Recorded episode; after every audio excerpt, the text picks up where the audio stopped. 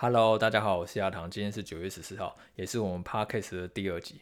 那上周 Podcast 的首集播出以后呢，呃，其实绝大多数的听众呢反应都比我们想象中还要好，而且还给我们五星留言支持，那真的非常非常的温暖，也很谢谢大家。那里面呢，其实大家的留言我们也都会一个一个的去看。那里面有一个人留言说，他觉得我录 Podcast 的声音太小声了，那所以这一集呢，我稍微再把开麦克风拿得稍微近一点点。那如果真的觉得还是太小声的话，我觉得可能就把那个手机的声音呢，呃，调大声一点就好了。要不然的话，我觉得如果太近的话，可能有时候会出现爆音的情况，那反而就是对耳朵听起来讲，也许也会不太舒服。那上一集我们 Podcast 也是有聊到说，呃，人是一种情绪的动物嘛。你今天虽然说，即便市场很火热，但是你股价如果要下跌的时候，还是需要一个利空来发酵，并不是说你想要跌就忽然跌。通常下跌的过程当中，一定伴随利空。而这个利空对于公司的打击到底是真的还是假的，那其实并不太重要，因为人就是当下要宣泄情绪。他很乐观的时候，他就要赶快买进股票；然后很悲观的时候，他就要赶快把股票卖掉。那上周五其实影响股市最大一个新闻，就是应该很多人都有在电视新闻媒体上面看到，就是苹果呢跟 Epic 它的判决结果已经出炉了。那这个判决结果出炉以后呢，市场的反应是认为呢，对于苹果是不利的，因为苹果当天的股价下跌百分之三，而对于像是 Epic 它这样的 App 开发商呢是有利的。所以呢，上周很多游戏的开发商啊，像是 Zynga 它上涨了百分之八，然后美商易店呢、动视暴雪或 Roblox 等都上涨了百分之二，然后呢，很知名的一些约会软体，像是 Match 它也上涨了百分之四。那 Epic 跟苹果它的判决到底是判什么样子？那这个要先说一下为什么会有这个判决哦。去年八月的时候，Epic 它推出了一款游戏叫做《要塞英雄》。那其实一直以来苹果都规定啊，这些 App 你里面呢一定要使用我内部的支付系统。那这样的话，苹果呢，当例如当消费者他在打开这个游戏，然后他要在里面储值啊，然后或者说买虚拟宝物等等的，这样苹果它就可以去抽百分之十五到百分之三十的佣金。那以以往的记录来讲的话，每年 App Store 呢，它可以收差不多两百多亿美元，而且利润率高达百分之七十五，所以几乎是一个呃无本的生意。那对于 App 开发商来讲的话，你站在 App 开发商的角度来讲的话，就这样平白无故被苹果收走百分之十五到百分之三十的钱，你一定会觉得很呕嘛。所以呢，很多开发商都会去设法绕过这个支付的管道，可能自己在外面加一个网页啊，或者在外面加一个网站，然后提醒消费者，你在外面这个网站呢，你也可以去储值，可以去做消费，然后呢，你再登录到游戏里面去应用就好了。但是 Epic 呢，它挑战到苹果一个底线，就是它要在游戏里面直接使用外部的支付系统，而不是用苹果原本的。那这样的苹果的话，他发现这件事情以后，他就直接去把那个要塞英雄给下架。而 Epic 也因为苹果这样的举动呢，就立刻向法院提起诉讼，认为呢，苹果它是滥用平台权利，是一个垄断的行为。那苹果当然觉得自己是无辜的嘛，苹果他觉得说，这些手续费都是为了维护平台运作，然后保障用户的隐私，还有审核应用程式等等，都是必要的支出。而且他苹果也觉得说，其实游戏领域很竞争啊，你又不一定说要在 iOS 商店下载不可以，你也可以到 Google Play 啊或 Xbox、PS5、Switch 等等，呃，其实你有很多管道可以打游戏，你不一定要在苹果打游戏嘛。那所以官司打下来一定都是各说各话。那所以你最最后其实就是看法官怎么判，因为我们都不是法官，你就是就是看法官怎么去判决。那我觉得这个法官的判决其实是很有意思的，而且实际上呢，这是对苹果呢是一个相当有利的判决。那法官认为，苹果规定 App 开发商他必须使用内部支付系统呢是不对的，这样的话会去限制消费者的选择。未来苹果必须允许开发商呢提醒消费者呢可能有其他呢更便宜的支付的选项。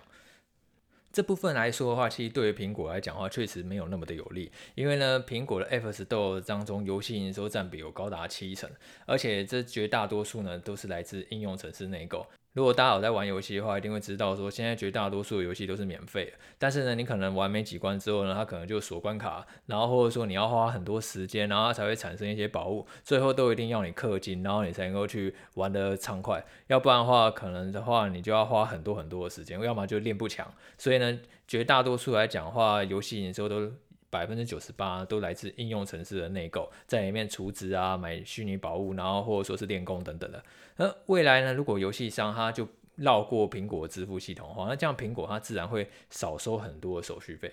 那这部分的话，对于苹果确实一定会造成一定的影响。但是我觉得最后对苹果造成影响可能会比想象中还要低啊，因为你除非说价格真的有太明显的差异，不然消费者他最在意的是结账流程安全方便就好，他其实不太会管说他到底是从哪一个管道来付钱的。所以虽然说法院去规定说苹果它不能禁止游戏开发商绕开它苹果内部的支付系统，但是苹果它可能可以用其他的方式去要求 App 开发商，那你可能必须要去同时显示呃苹果还有外部的支付选项，而且要价格要必须一致等等的。身为平台方，其实是有很多应对的策略，而且它也保留软体最后的上架的权利。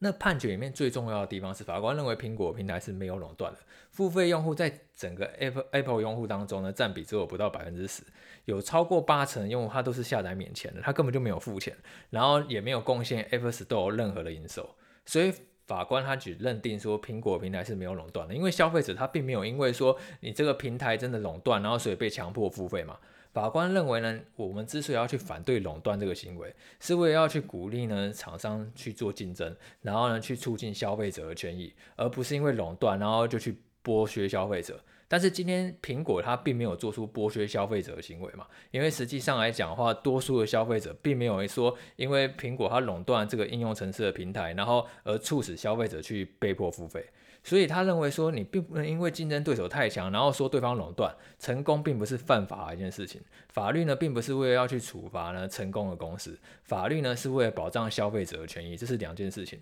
所以对于这样的判决结果啊，反而是 Epic 表示说他会提起上诉。但是我刚刚看到最新的新闻，好像他现在要跟苹果和解，最后不上诉了。那假设这个真的案子就这样定案的话，那其实对于苹果是还蛮有利的，因为最后法官是认定说，其实整个苹果这个平台模式呢是没有垄断的。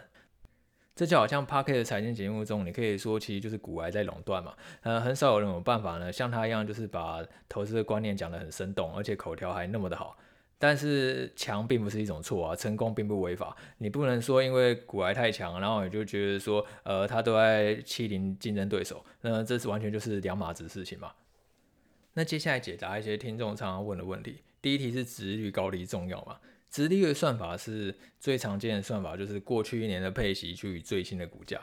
那很多人会觉得说，值利率很高就代表说这家公司它配息不错可以买，然后殖利率很低就代表说这家公司配息很烂，所以不可以买。那这样的算法可能都有点太过单一了。如果你是用过去一年的股利去除以最新的股价，这种算法的话，那也许会更加危险，因为实际上来说，你应该要去计算应该是它未来一年发放的股利嘛。有可能说，你看过去一年它股利发很多，就刚好今年它公司营运状况下滑，未来股息呢可能会被砍掉，然后呢会被很少，甚至没有。那这样的话，你看到高值利率实际上是很低很低的值利率，那你现在买进可能就只是准备要套牢而已。那另外一种是你觉得现在值利率很低，并不应该买，但是实际上来说，公司它的获利成长非常的快，它可能之后明年获利就要起飞了，那未来股利的成长性也是很值得期待的，所以现在低值利率反而可能会是一个买进的好的时间点。你今天你在买进一档股票的时候，其实你最重要的是去衡量这家公司它未来获利成长能力，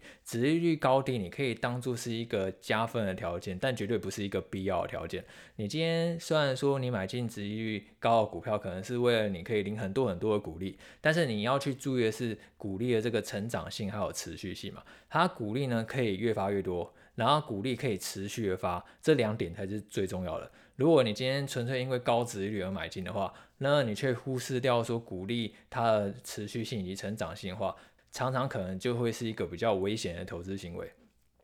而且现在其实如果大家有注意到的话，其实现在利率非常非常的低嘛，公债殖利率只有百分之一点三。呃，那在这么低利率的水准情况下，你还要找到一个高殖利率的标的，本身来讲的话就是比较困难的。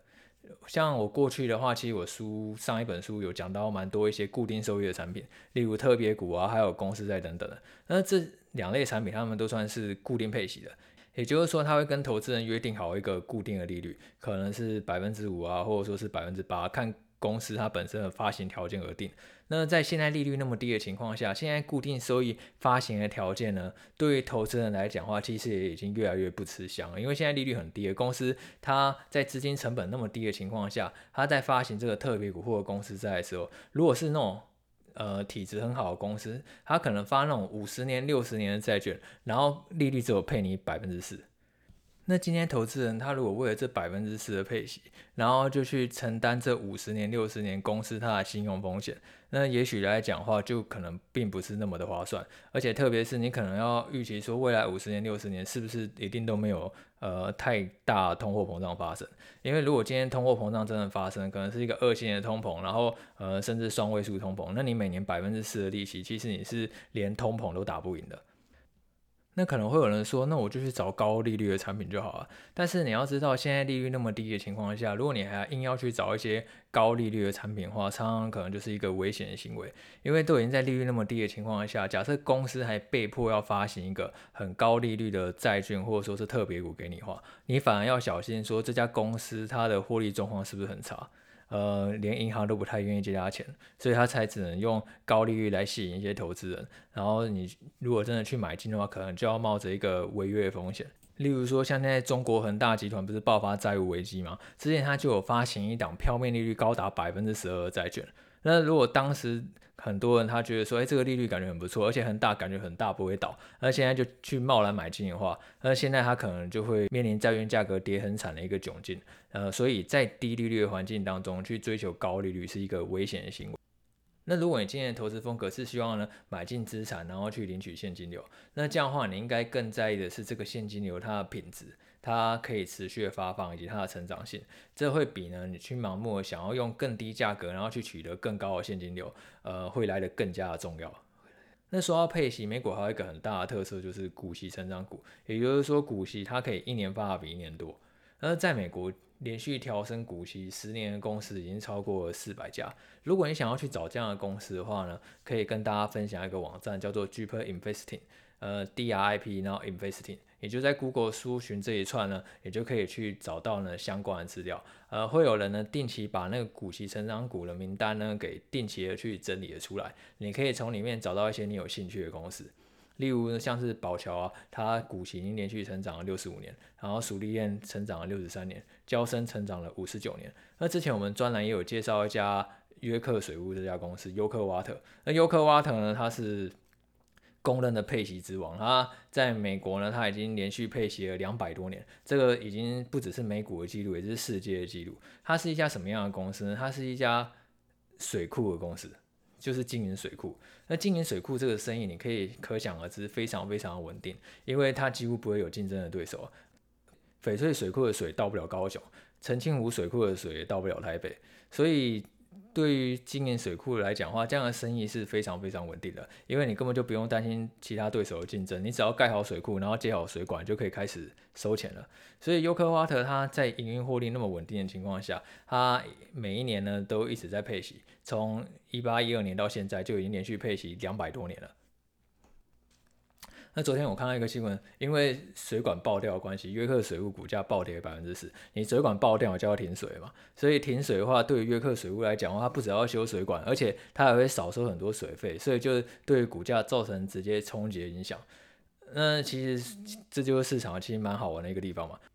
它今天暴跌百分之十，对于企业竞争力来讲的话是没有任何影响的。实际上来讲的话，公司的业务还是正常运作，而且你经营两百多年历史当中，难道水管都没有爆掉过吗？我觉得这基本上是不可能的一件事情。所以，如果今天市场它短期内因为恐慌而去下跌的话，那如果你今天是一个在意现金流的投资人，在意配息的投资人的话，那也许你就可以去趁这时候呢观察来看看。好，那今天就先这样，拜拜。